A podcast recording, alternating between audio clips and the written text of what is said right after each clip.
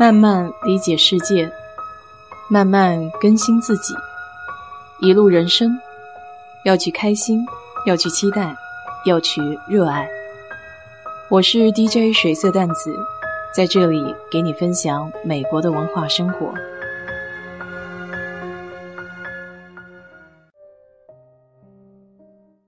昨晚热带风暴 Nicholas 登陆了休斯顿，所以今天学校关门。不少区域也断了电。我凌晨三点多就醒了，被窗子外面的呼呼声给闹的，结果后半夜怎么也睡不着。新闻说是会有淹水的可能性，目前早上来看还好，有些许小雨，但还没有能到淹水的地步。我发现这大部分时间，当大家都认真准备预防灾害的时候。他似乎很狡猾的就逃了。一般后果严重的灾害，往往都发生在没有准备的情况下，比如上一次的哈维。不过前两周的艾达飓风，虽然有所防范，但还是给路易斯安那州造成了不少的损失。当时我有蛮多新奥尔良的同事都跑到了别的城市避难，有来休斯顿的，有去密苏里的。等飓风过后，他们再回家去查看房屋的损失。通常风暴或飓风预报的时候，会通知到个人是否需要离开住所。我也有新奥尔良的同事没有收到离开的通知，留在家里。开会的时候，他还半开玩笑的说，自家的砖墙比较牢，不怕风吹。那说起这个砖墙，就有一些意思了。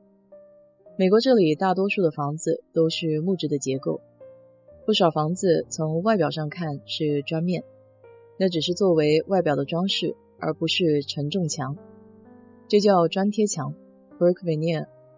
和实心砖墙 （solid brick wall） 相比，两者在飓风中的承担风险系数是不一样的。那该怎么区分呢？实心砖墙和砖贴墙虽然从外表比较难区分。但他们在安装的过程中会使用不同的样式。用实心砖造的房子有个概念叫头砖 （header brick）。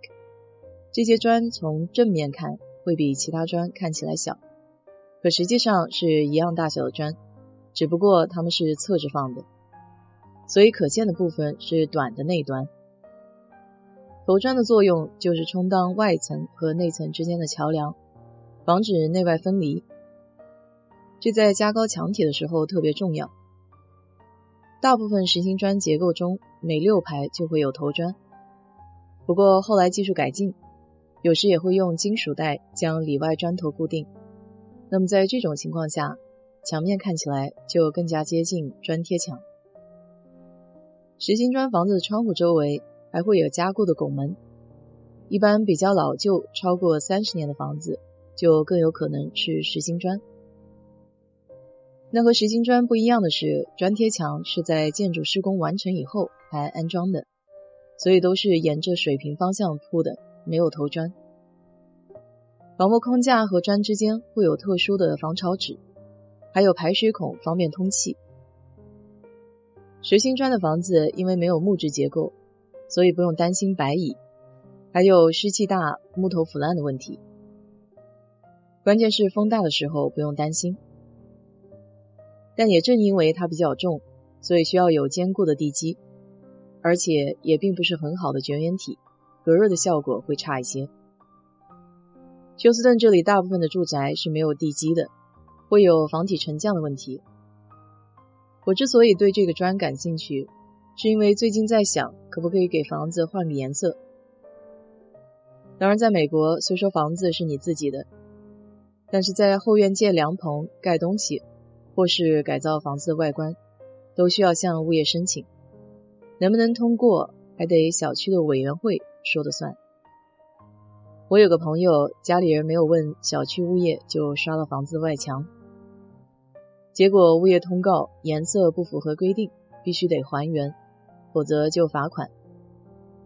他们只好又雇人给改回了原来的样子，这就浪费了不少钱、时间还有精力。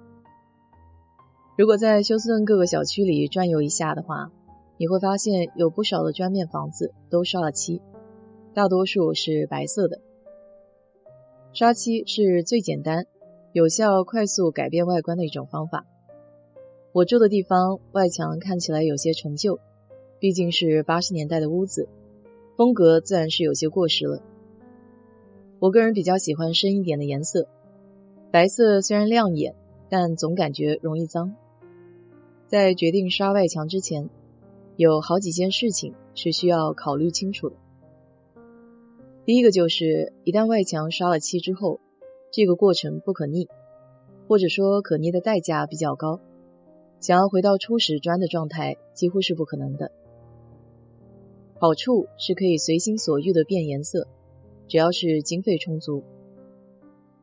第二是长期接触水会使得油漆脱落，那么就需要定期简单的重新粉刷，可以改善这种情况。第三个是得注意油漆的选择，如果不得当，多孔的砖块会发霉破裂。最后一点就是相比原始砖几乎不需要打理，油漆过的砖面需要定时清洗。根据不同漆的颜色，有一些就更容易看到污垢和霉菌。网上有一对夫妻自己刷了一个两百三十平方米的两层房子，加上买的喷漆器和油漆本身，一共就花费了八百美元。但如果是雇人来刷的话，一个小时的工费就在一百五到两百五美元，整个刷房子的工程需要七千美元左右。所以 DIY 和雇人的差价是非常大的。不得不说，在美国的人工真是贵得吓死人。所以我目前还在考虑中，要不要刷。如果刷的话，是自己弄还是找人来？你看，这一天天的，可想的事情挺多，还有好多大大小小的工程可以捣鼓，也就没有时间去想那些不高兴的事了。好了。今天就给你聊到这里。如果你对这期节目感兴趣的话，欢迎在我的评论区留言，谢谢。